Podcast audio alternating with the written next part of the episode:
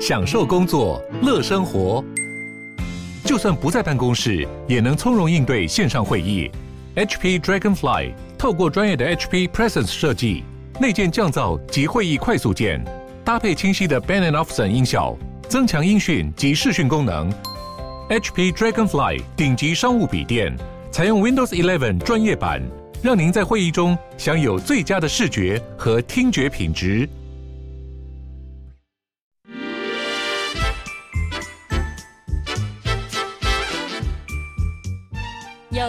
身体，才有健康的生活。名医安扣专业医师线上听诊，让你与健康零距离。各位听众朋友，早安！欢迎来到 FM 九八点一九八新闻台。你现在所收听的节目是星期一到星期五早上十一点播出的《名医央叩》，我是主持人要李诗诗。我们今天的节目正在九八新闻台的 YouTube 频道直播中，欢迎大家可以打开你的手机来到我们的直播现场，同时可以在聊天室哦跟我们及时的在线上用文字做互动。半年之后呢，我们也会开放 call in 哦，call in 专线晚一点再跟大家说。先来欢迎我们今天的来宾是台大医院家医科的年小金年医师，欢迎年医师。Hello，各位听众，还有 YouTube 上面的粉丝们，大家午安。嘿，hey, 年医师好，来吧，我们这个年医师每次来呢，就要大谈消脂保肝的话题，很重要，因为那个肝脏真的是无声的器官，是 没错。对，你不要等到它已经开始在在呼唤你的时候，你才要去救它，有可能已经来不及了。对对啊，因为这个我们肝脏。当初造造出它的时候，其实有点奇妙。嗯，譬如说呢，呃，我们头痛，哎，你就知道说，哎，我可能脑子里面是不是有中风啊，啊有问题呀、啊？然后我肚子痛，就会知道，哎，有可能是不是我那个胃发炎呐、啊，哈，或是什么？然后呢，哎，脚痛，哎，撞到的时候，嗯、很多人在这个季节，应该是上个季节，譬如说，呃，滑雪，我们就常常看到有一些也。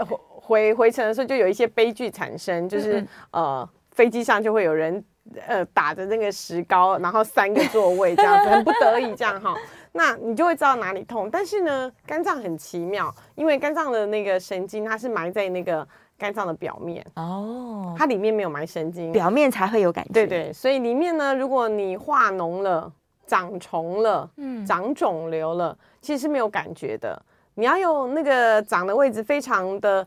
呃，幸运跟奇妙长在边边，嗯、刺激到它旁边的那一个痛感的神经，你可能才会有一些不舒服。对，所以通常这个时候呢，你就很难早期发现小型的肝癌。嗯，因为它如果刚好长在那个就是腕中这么大一颗的正中央的时候，其实你是很难有办法可以早期发现的，是是，就是一点感觉都没有。嗯、是。对我自己觉得，是不是因为肝脏它负责太多工作了，所以为了要让它这个好好的工作，不要常常动不动就叫痛，对，所以就把警报器拿掉了，只放在表面上面而已。所以它的警报器其实就是埋在真的是表面，所以在里面真的就是干了什么坏事，嗯、除非呢，我们做这个腹部超音波，是。你才有办法。早期的知道说，那肝脏里面有没有躲一些肿瘤，嗯、所以呢，这个腹部的超音波可以看到我们肝、胆、脾、胰、肾这几个器官是。是非常重要的一个身体的照妖镜，嗯、而且呢，它很方便，对，只要你不是太胖啊，就照得清楚了。理论上都是可以看得挺清楚的。嗯，如果呢真的是太胖，我讲的太胖是你的皮下油脂这么厚。哦，是非常非常厚。对，那个超音波你要去看的时候是有极限的，因为它穿透的能力就会很差，你就会有一点感觉，你像在雾里看花，是。就像诗诗刚去那个 日本赏樱回来的感觉啊，对，雾里看花就蒙蒙美美的，然后里面到底是很清楚的状况。你的确就有点难，嗯，对，所以为什么我们在亚洲，就是大家身形比较瘦的人，其实看的就会非常的清楚，是。对，它是有一个检查的极限在的，嗯、那当然也是要看谁做的啊，哈、哦，如果是那个就是我们全世界这个呃肝脏超音波的教父许金川许教授亲自来做，那当当然他看的这个精准度比刚训练出来的这一个。呃，非常年轻的医师，当然功力上有差，啊嗯、是，但基本上这个仪器现在都是很先进的啦。对对，一照就可以看得出来说，哎，里面到底有没有出什么状况？这样对，所以现在那个超音波其实越做越小，越做越小。以前都好大一台，那现在越做越小，甚至有就是随身携带，拿在手上，像一支大笔一样的。对，那你就可以呃带到偏乡去，或者是呃到有一些占地的地方，他们甚至就是拿它直接看，哎，就是像电影的情节一样，哎，是不是已经那个呃那个有。呃，肺部的积水啊，心脏有没有有有这个积水，马上就可以做诊断。是是是是，所以每年帮自己安排一次这个腹部的超音波检查。是我们一直呼吁大家的，对，所以那个肝病防治学术基金会才会在呃这个二三十年之后，当这个抽血 B C 肝大家都已经有概念喽，因为我们听 News 九八的名医堂课也听了这么几十年喽，嗯、大家都知道这个肝好不好要去抽血检查这个 G O T G P T，就是现在讲的 A S L T 这两个肝发炎指数，还有 B C 肝的检查之外，嗯、现在大家有一个观念都知道了，开始推广就是。全民超音波，就是您今年超了没？啊，这是很重要的啊！超超音波的超，因为你必须要做一个这样的检查，你才可以知道里面有没有长东西。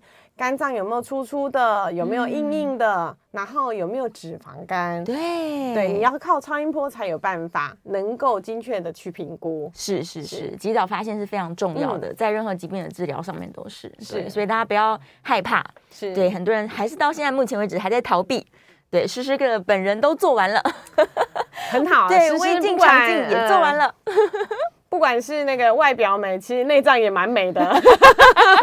这经过医师有认证。对对对，你那个内内外外都把它检查好了，这样有问题就赶快处理它，才不会对。像我就想想到这一个的呃一辈子的这个超音波，我就想到一个例子，嗯，就是大概在啊十年前左右，肝病防治学术基金会就带着这个社会的爱心资源跟志工是到那个兰屿，兰屿啊，对，去义诊，嗯，然后那时候呢。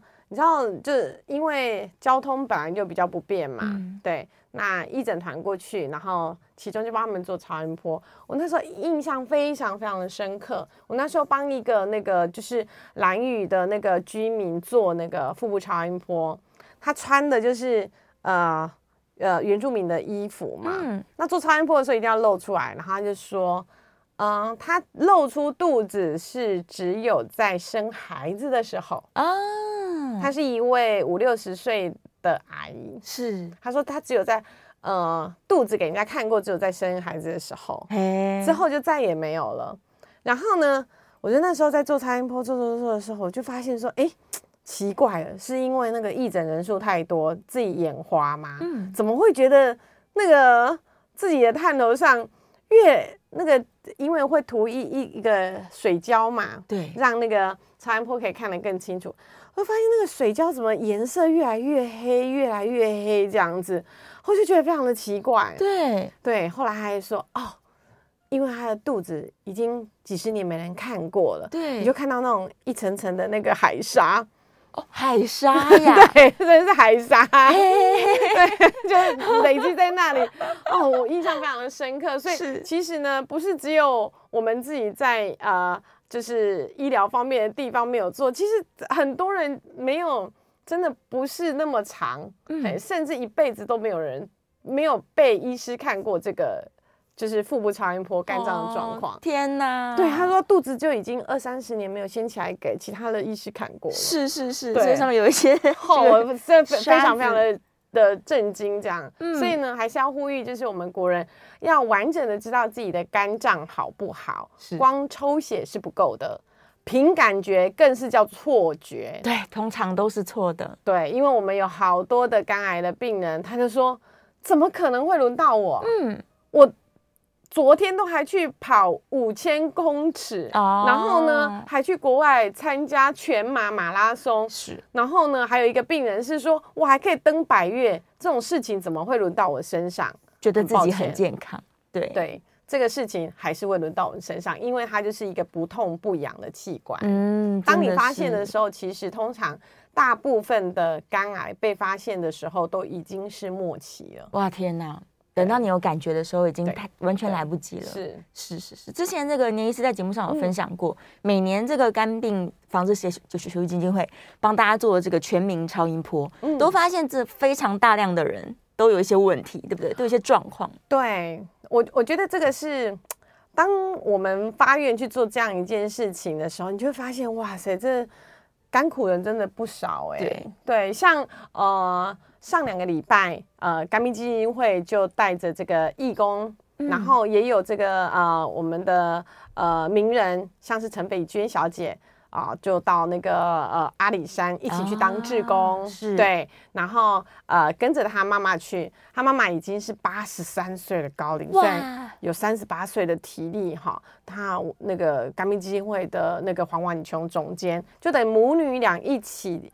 利用假日的时候行善到阿里山去。嗯，那那时候呢，你知道阿里山本来就是我们要上去一趟都要安排时间上去，对不对？对。更何况人家如果要看病的时候安排一趟下来，当然也是很远啦。嗯嗯，嗯。那就带着这个呃义工团队、志工团队跟医师群一起上去，总共做了大概快三百人，好多人，两百多人。嗯。然后里面呢，就发现有八个是。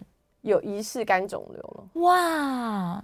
其实这个比例有一点高哎、欸。是啊，对肿瘤的比例怎么这么高、啊？就是这个异常的比例有点高。那当然，呃，超音波第一个，如果他没有在那个时候去做这个检查，嗯，他放着放着，如果明年再去，如果他是恶性的，大概是人就不在了。嗯，因为肝癌的进展其实是非常快的，所以才呼吁说，呃，有 B 肝、有 C 肝的病人，千万要记得半年。我们健保就会给付一次，可以做这个腹部超音波的检查，是，这是一定要去做的，因为它长大的速度非常的快，一、嗯、公分长到三公分，它可能只需要四五个月而已。哇，非常快，它速度非常快，所以晚一年去，搞不好那个人就已经不在了。嗯、对，所以这是一个很严重的问题。是、嗯，那呃，像在去年的时候的世界肝炎日，那时候呢更大型。嗯。对，就是呃，联合了全台十六家医院，做了三千多人的免费超音波。你看要动员多少的医师跟所有的志工来完成？三千多人里面，居然八成以上，其实他的腹部超音波都是有异常的，八成都有异常。对，然后有八十几个人，他的超音波都是疑似肝肿瘤，需要进一步做这一个。嗯呃，电脑断层或者是核磁共振来做进一步的这个确诊，是是是。所以这其实，哎，这个比我们想象中的这个呃异常的比例实在非常的高。对呀、啊。但是我们平常抽血、健康检查也都 OK 啊，所以呢，嗯、不要以为自己呢抽血健康没事，没有红字就没有肿瘤，这是两回事。对对，真的，大家还是提高警觉。嗯、好，那接下来我们就来到，我们一直说这个肝脏其实是没有。嗯就没有什么警报器可以让你事先发现它有问题的，但可能很多人还是有一些经验啊，例如说他真的最近特别累啊，嗯、或者是他有同事有这个经验啊，对、嗯，就是皮肤变得黄黄的，嗯、眼睛也变得黄黄的，嗯，那这时候其实代志已经打掉了吗？其实如果真正是因为黄疸出现了。嗯代际做大条哎，是非常大条，是非常大条，因为几乎都是末期了哇！因为表示说里面的肝肿瘤已经大到压迫到这个胆汁排放，它已经排不出来了，所以你才会黄疸。嗯，那当然就很短条了，因为它已经压迫到这个黄疸的产生，所以这个呃，光靠就是外表症状对来评断我们自己的肝不好。是非常危险的一件事情，哦、对，因为你看到的时候几乎都末期啦，啊、你没办法早期发现啊，已经超严重了。那譬如说有人甚至到有腹水了，嗯，脚水肿了，然后甚至呢。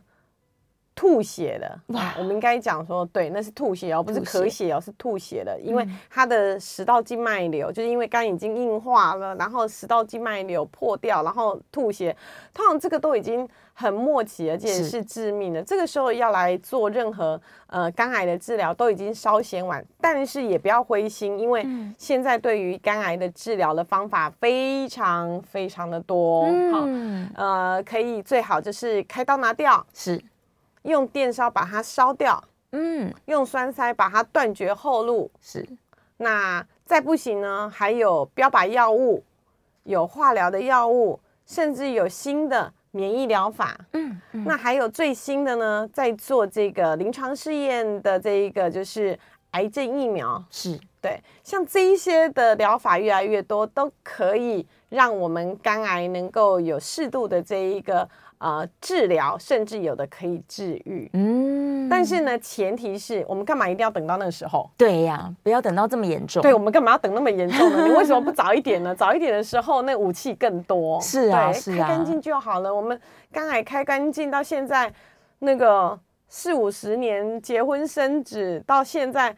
多得很，嗯，对，那甚至到最后，我们有换肝的病人都换了一二十年了，他还是非常的活跳跳，哇，非常成功。所以呢，这个就是肝病最重要的观念，就是要能够发现的早，是越早发现越好。对，只要发现的早，就有机会可以有办法去处理它。嗯嗯，对，不要等到症状严重了。是是，有一些妈妈可能有经验啦，就是小朋友可能会有新生儿黄疸的问题。那那个时候，他的大便颜色可能也会改变了，就是大便比较灰，对，就是比较不黄，那个是不正常的，那都已经太严重。伊娜错错青赛有没有？我们小时候不是讲说那个 看他肠胃好不好，是不是？伊娜错青赛骂骂好？对，诸如此类，它其实就是一个观察小朋友呃大便的一个身体健康可以反映的一个很重要的排泄物，这样。是。那。呃，如果说是我们胆道，我们刚刚讲，如果说胆道有闭锁，先天性的闭锁，那可能小朋友一出生没多久，你就会看到他有那种便便就很不正常，就很像呃粉笔灰那种颜色，啊，白白的，对，就是白白的这样子。嗯、那严重黄疸的病人呢，呃，不是长肿瘤，譬如说是那个呃胆结石这件事啊，对。他好好的在胆囊里面呢，是不会乖乖的。老实说，他不小心掉出来卡住的时候，把那个胆道塞住的时候呢，嗯、这时候你也有可能会出现这个灰白变。哦，所以成人也会看到灰灰的。对对对对，然后也会看到乌龙茶色的尿。哦，乌龙茶色。哦，不是那种，就是大家现在在办公室都没喝水的那种黄色哦，不一样，是真的茶色，就是乌龙茶色的那种。那种尿，嗯、那呃黄疸这件事情呢，当然是看那个眼白，眼白，哦、嗯，那最那个是最明显的嘛，好、嗯，就是看到黄黄。但是有的人就觉得，哎，脸色差到皮肤黄这件事情，蜡黄，呃，蜡黄，对，请记得蜡黄这件事情，请不要再像这样的苹果灯，好，或者是 美丽的气氛灯下看，因为每个人都黄黄的，嗯，所以最好是要观察这个，必须要在。窗台边。啊，日光照射，对，啊、呃，天然日光或者是真正的白光日光灯照，嗯嗯，比较能够做这个颜色的判别。啊，啊、嗯，就是这个是几个技巧啦。那你说那个手黄啊，有黄啊，嗯、呃，我们也常看到这样，嗯，嗯。都来跟我讲说，哎，年医师，你看我最近手黄黄的。这个看手相就知道，嗯，肝不好，对，然后一问一下就知道说，哦，原来是因为呢，冬天的时候那个呃柳橙汁呃盛产，所以呢，他每天喝三瓶的柳橙汁哦，然后连续喝，他已经喝了一两个月了，喝到那个手会黄，因为它是色素沉淀嘛，就是木瓜呀，是是柳橙啊，呃呃红萝卜，红萝卜，这三个是我们最常见的。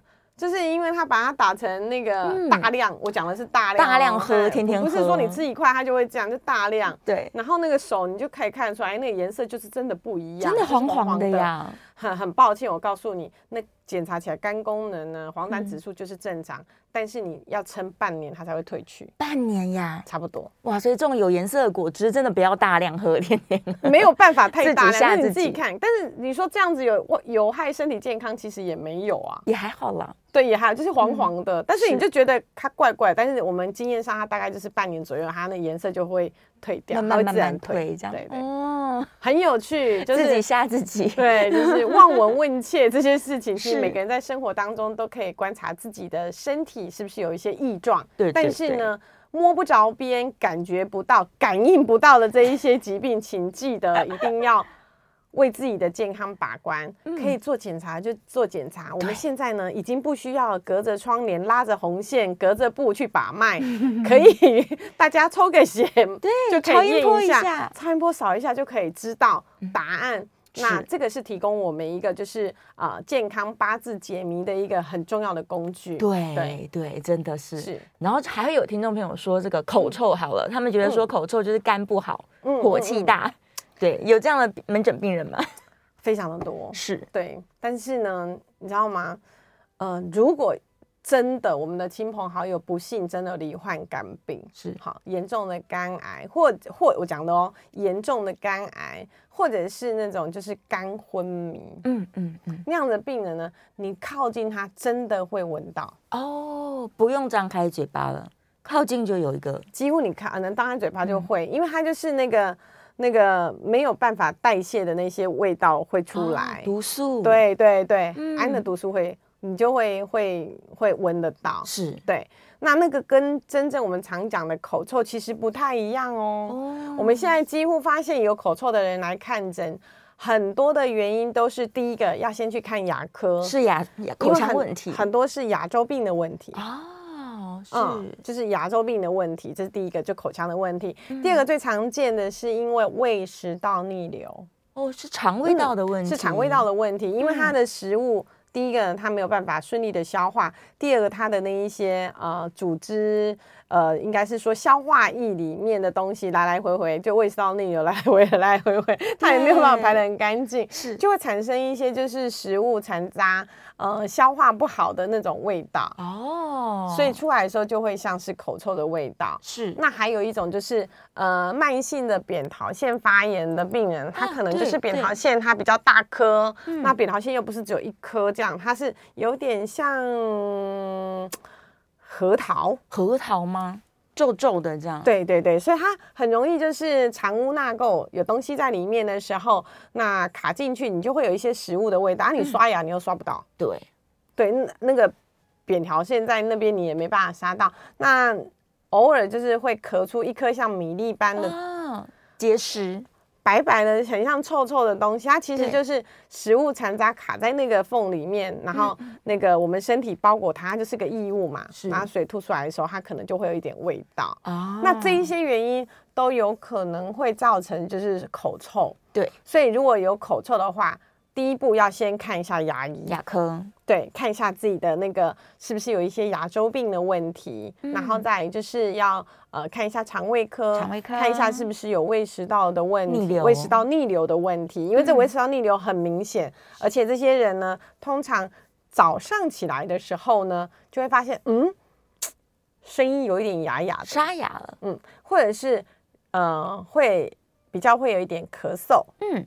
然后甚至有一点啊、呃，比较更严重的，可能就会你就发现有舌苔啊，对，所以的确舌头是可以看出一些端倪的，是对。是那你这时候都应该要去做一下一个胃镜的检查，看是不是就是胃食道逆流已经非常的严重，然后造成就是生活上的不适，嗯、其实有可能也会造成你早上的时候有一些胸闷、胸痛的感觉，都是因为这样的原因造成的。嗯，原来如此，是，是所以不一定跟肝脏有关系啦。是。对，好，我们准备休息进广告了。广告之后回来呢，可以开放 call in 啊，call in 专线是零二八三六九三三九八零二八三六九三三九八。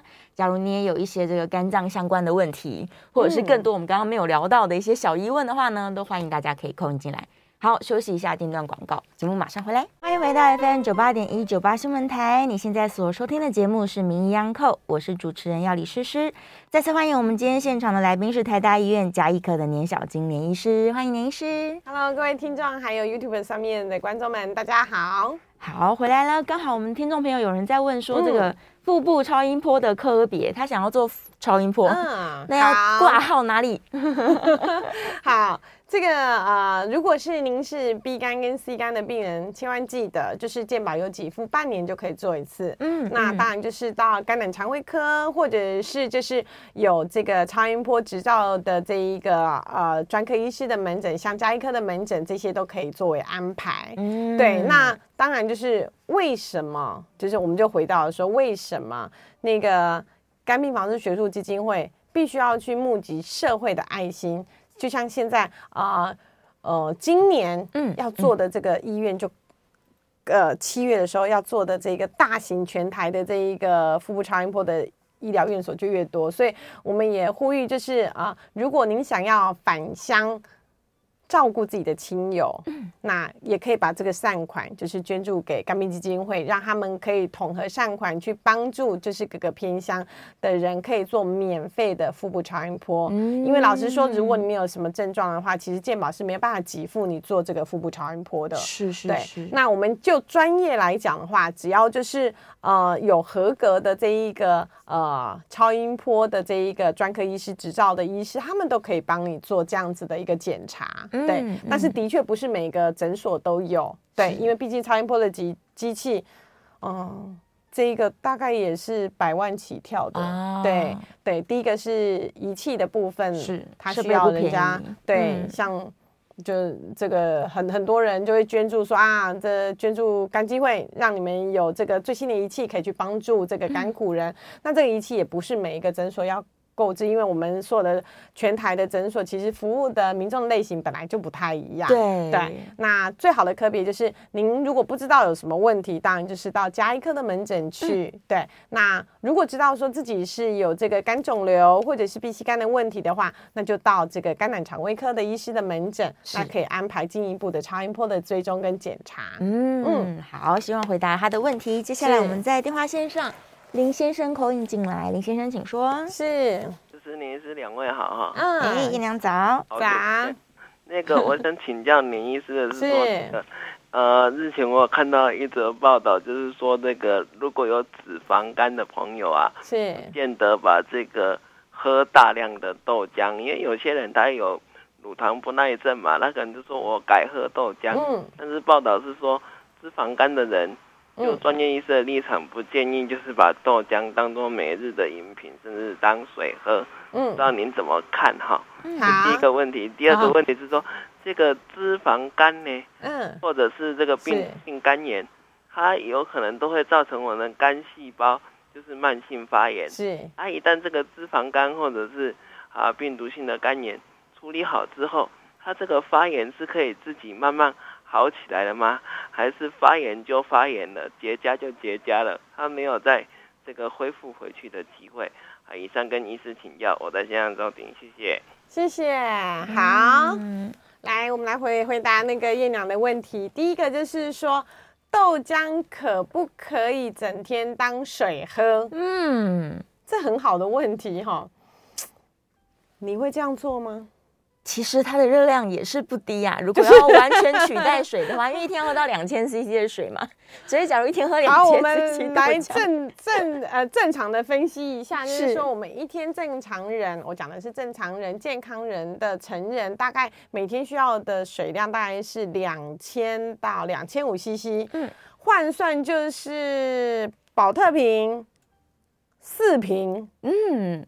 至少四瓶，嗯嗯嗯，四到五瓶。是。四到五瓶，一天喝完全部喝成豆浆，基本上如果以年医师的口感是稍微有一点困难，就是有一点困难。但是呢，是这个呃豆浆的好处是，其实我们还蛮提醒，就是呃我们想要这个呃增肌减脂的病人，嗯，啊增肌减脂，如果你想要增加肌肉、减少脂肪的话，我们会建议就是在运动完。三十分钟内去摄取新鲜的高蛋白食物。嗯，我们知道现在很缺蛋嘛，对对不对？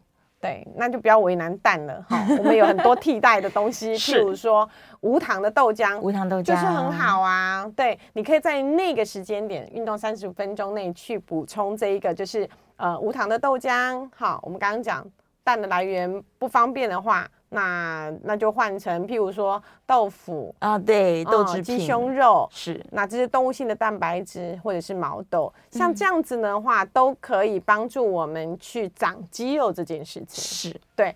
那如果整天都喝豆浆，这就很多人像问我说，你是那我可不可以整天都喝咖啡，或者是整天都喝茶？嗯，没有喝白开水。老实说是，呃，有一点违反自然的生态啦。对呀、啊，那每个人体质不一样哦，我没有说不可以，但是呢，我觉得那口感好像没有办法撑那么久，而且第一个考虑热量的问题，第二个呢，咖啡跟茶你就要考虑说这些它可能整天泡在那里会影响到这个铁剂的吸收，嗯，所以呢，我们其实有一些贫血的病人是因为这样产生的，啊、是，他就是整天的肠胃通通泡在这个咖啡里面，那他的那个铁的吸收就不好，所以造成贫血，是缺铁性的贫血，这个。这个的确是我们遇过的个案，所以呃，我们建议他其实就是像短期的这些饮品，不管是有糖或没有糖，其实就是呃一段小段的时间把它喝完。其实我觉得这样子是对身体健康。嗯、其他的我还是要有呃足够的水分来做身体的新陈代谢。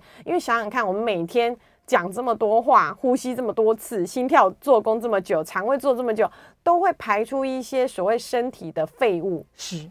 皮肤的毛孔会排出来，排泄会排出来，对，呃，大便啊、小便这些都会排出来。但是你没有足够的水，它怎么排？哦，对呀，它就积在那里呀，它没办法帮你运送出去。对，它它就是，你就想说那个沟水就在那里一直浓缩，一直浓缩，然后没有办法排出去，这这也是挺挺为难的一件事情。没错，没错。所以我们会建议是这样子。好，那第二个问题就是，啊，刚叶娘讲的说，不管是脂肪造成这一个。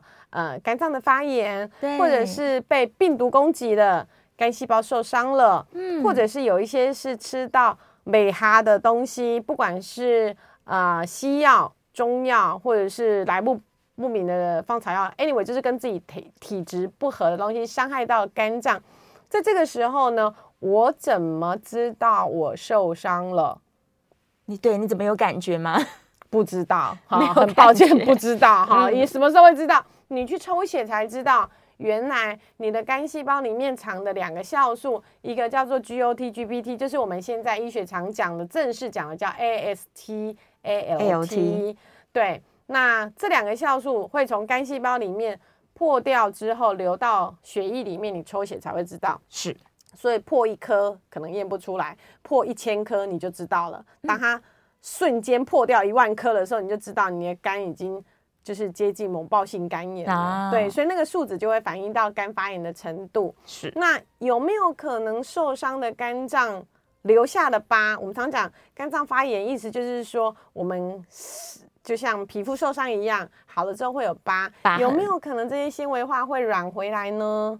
答案是会的。哦，是会的，是有机会的。不管是被油毒害、被酒精毒害、被病毒毒害、被药物性毒害，甚至最惨的是被自己毒害。嗯，因为还有自体免疫，自己去攻击自己哪里不好去，最常去攻击肝脏。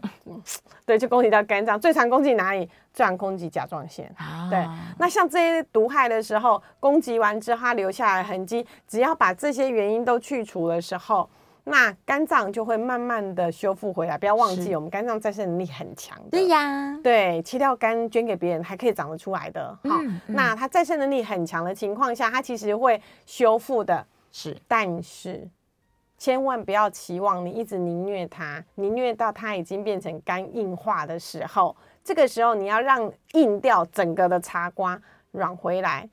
到目前的医学的科技还在努力研究，嗯，嗯还没有这个神药，对，所以初期有机会啦，初期是有机会。对，我们刚刚提到像脂肪肝这种，假如没有太严重，嗯，对，是年轻人产生的状况的话，赶快努力一下。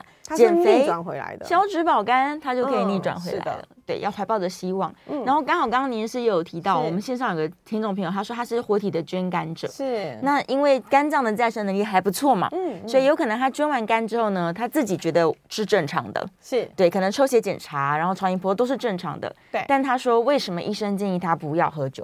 好，这好问题。是。不管你有没有捐肝。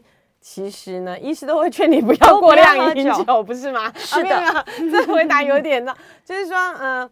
所以我们就讲到两个学门嘛，我们常讲的就是说，心脏科医师跟我们讲说，睡前有有一小杯的红酒可以呃帮助这个心脏维持心血管，啊、对不对？对。那肝脏的意思就是说，千万尽量就是滴酒不要沾，因为会伤到肝脏。对。所以呢，很多病人跟我讲说，啊，林医师，我跟你说，你其实我常天人交战。我说怎样天人交战？嗯、其实不不喝酒会伤心，喝了酒会伤肝，那心肝都很重要，我要怎么办？我就说看着办啊。就取取得一个人生的平衡嘛，啊，就是一个平衡。对，是那为什么特别我们会劝呃有捐肝的人尽量也不要碰？因为我们刚刚有讲。呃，会让肝脏受伤的，就是那五个人嘛。对，常见就那五个人呐、啊，呃，太油啦，哈、嗯，脂肪肝啦，或者是就是我们刚刚的酒精啊，哈，病毒啦，病毒哈，自己的免疫系统、呃、免疫的系统啊，或者是药物嘛，嗯、就这几个嘛，都数得出来的。我们的肝脏捐给别人之后，剩下的就是一半了。嗯，对，它再怎么再生出来，大概会长回原来大小的。大概九成吧，大部分、哦、对。那功能上一定够用，因为我们抽血就可以知道肝功能指数有没有正常。但是呢，毕竟你已经有一半给了别人，对，剩下这一半一定要好好顾着。嗯嗯，对。那这一个其中的酒精的部分，因为它还是会毒害这个肝细胞，是对。不管是有没有捐过的肝，或没有捐过的肝。对，它其实都会让肝细胞某程度的受损，所以就是适度就好。嗯，对，就适度就好。那你说含酒的东西很多啊，很多啊，姜母鸭，我我们料理的时候都会有加嘛，也会加一点。对对对，你说完全都不要碰，这有一点就是违于常理。是，但是就是适度，我觉得就好。能不喝当然是不喝，因为要保护这个。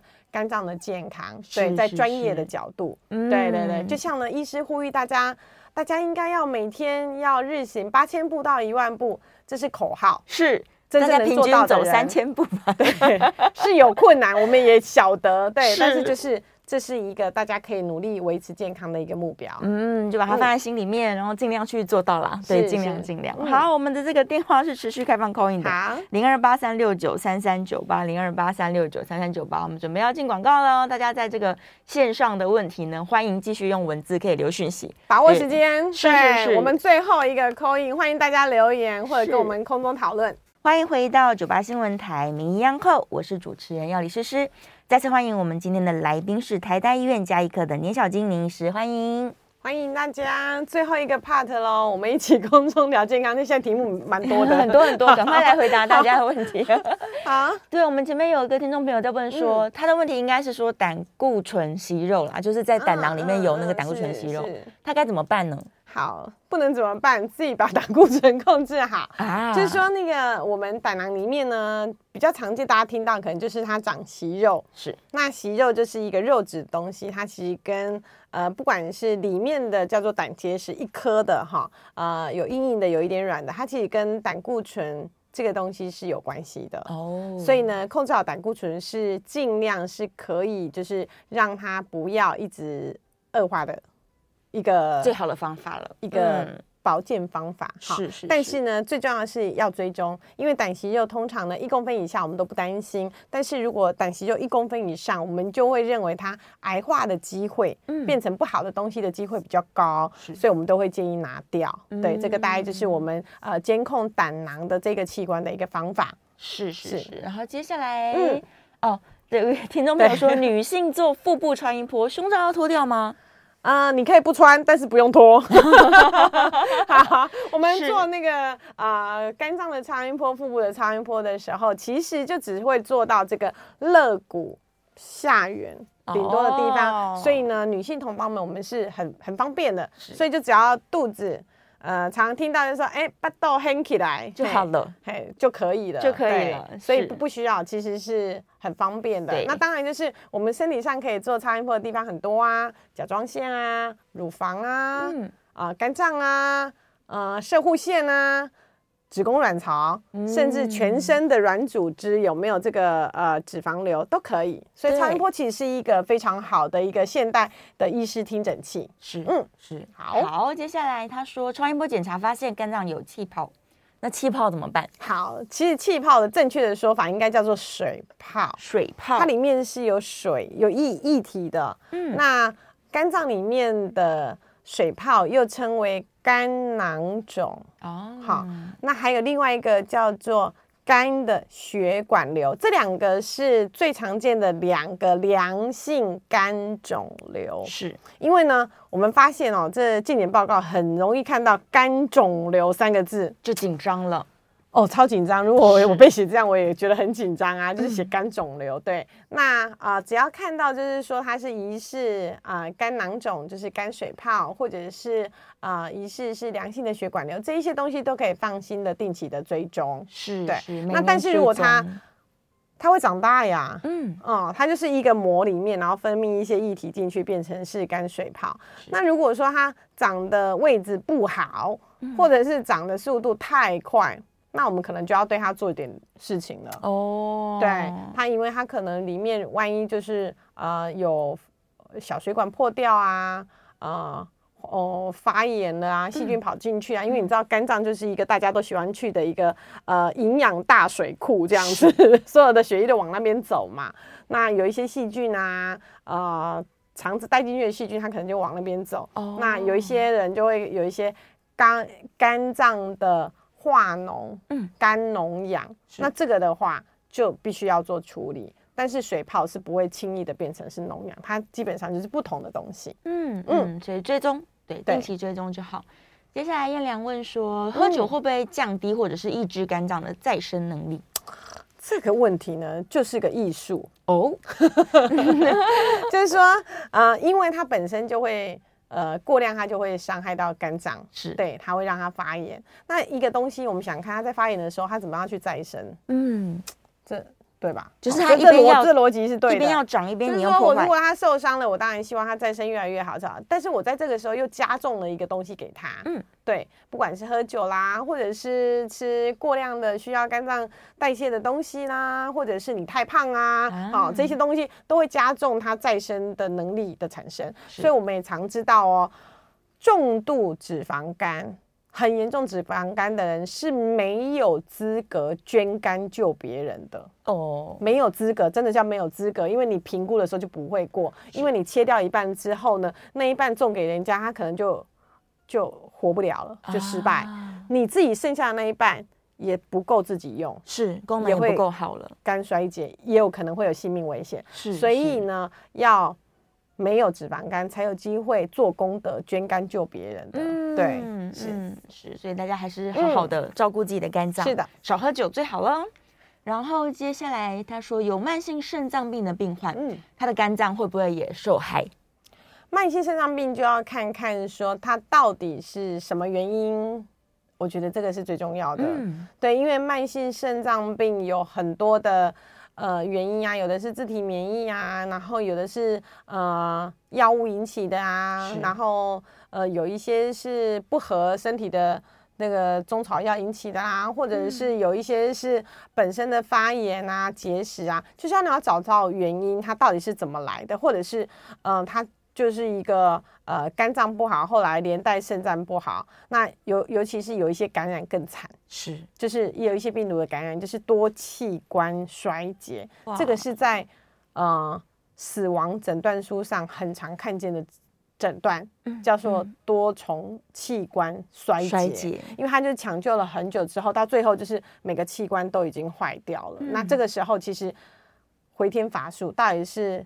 肝脏影响到肾脏，还是肾脏影响到心脏，嗯、还是心脏去影响的大脑？是就是这个东西已经环环相扣了。对，嗯、所以呃，其实慢性肾脏病的人应该要定期的追踪，而且我们现在其实呃有很好的这个慢性病照顾网，那可以让大家就是可以定期的追踪自己的血液跟尿液，然后可以呃有一些呃卫教啊，知道说啊什么东西不要吃太多啊，太咸的不要吃太多啊，或者什么什么东西不要碰，其实这都是一种。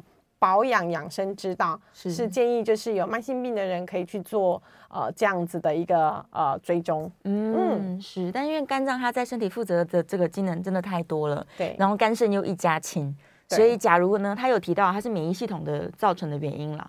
所以，假如肾脏的功能没有那么好的时候，呃，的确，我们来照顾肝脏也是要紧的。对，而且就是讲到免疫系统这件事情的话，哇，这故事就大了哈。嗯，这个自从打了大家打了疫苗跟确诊之后，对呀，我们的确临床上很多人就是免疫系统错乱，是我们不到疾病，老师说他就是错乱。嗯，对他没有办法，就是他讲不出，病人都会跟你讲说，我实在讲不出来跟。哪里是典型的不舒服，但是他就偶尔会来一次。有的人就说他会头晕，然后会耳鸣，然后会胸闷。嗯、对，然后会甚至有人就胸痛都找不出原因，然后头痛是，然后关节痛，然后哪里不舒服，各种身体慢性发炎。但是你去检查，它其实就其实也没有退化那么严重，是。也没有就是什么血管异常，然后也没有什么，然后那些免疫系统的指标其实就是那么一点点高，也不是说正常的。呃，不异常到那种就是啊、呃，典型的，譬如说类风湿性关节炎、嗯、那么的凄惨，然后也不像说是什么什么你叫得出名字的的那种典型的呃自体免疫的那些疾病，也没那么多严重，但是。它就是微微的，那只能够症状治疗。嗯，对，嗯、那尽量就不要在这个时间去吃一些就是。活化自己身体免疫力的这些药物，哦、因为它经过它经过打仗的时期之后，譬如说我们确诊，我们就用尽了身体的所有的免疫力去对抗。对，这时候你想想看，我有十万大军去对抗完之后，剩下一万就了不起了。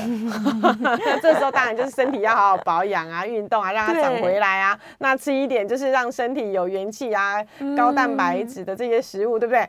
但是不要补过头的这些东西呢，就是当它有一些错乱的免疫系统被提升之后，它就很容易走向下一步变成自体免疫。嗯，那这时候你就不要故意去吃一些就是特别去增强免疫力的，对，反而过犹不及。这个理论哈，有一点像是我们现在不小心撞伤，对，撞到耳垂很痛，嗯，这个时候怎么办？你当下一定是先冰敷吧，因为它冷静一下，对不对？是。但是不要忘了，那过了大概二十四小时之后，甚至我们还是还有一些新的门派都觉得说，哎，扭伤的当下其实冰敷是呃可以不要。以前都说要冰敷要干嘛？现在可能就是不要那么久，因为它会呃延缓一些修复的因子过来。啊。那甚至呢，在像我讲了，我们先讲淤青这件事情，啊，你的淤青出来的时候，所以你在受伤的大概就是。二十四、四十八小时之后就要改成热敷，是是，所以一个疾病虽然是同样一件事情，在不同的时候我们有不同的处理，嗯，对，所以这个是非常重要的一个概念，是是是，就提供给大家参考，不要在这时候乱进补啦，嗯，对，乱进补可能对身体不不。没有帮助，搞不好还有一点危害。是。是，好，我们今天在节目中跟大家聊了很多关于这个肝脏的，它真的是无声无息，所以提醒大家呢，还是要去做超音波跟抽血检查。是，对，我们非常感谢倪医师，每次都来节目中提醒大家消脂保肝的重要性。是，如果听不懂的话，可以打呃免费的保肝专线零八零零零零零五八三。是我们下次节目见喽，拜拜，拜拜。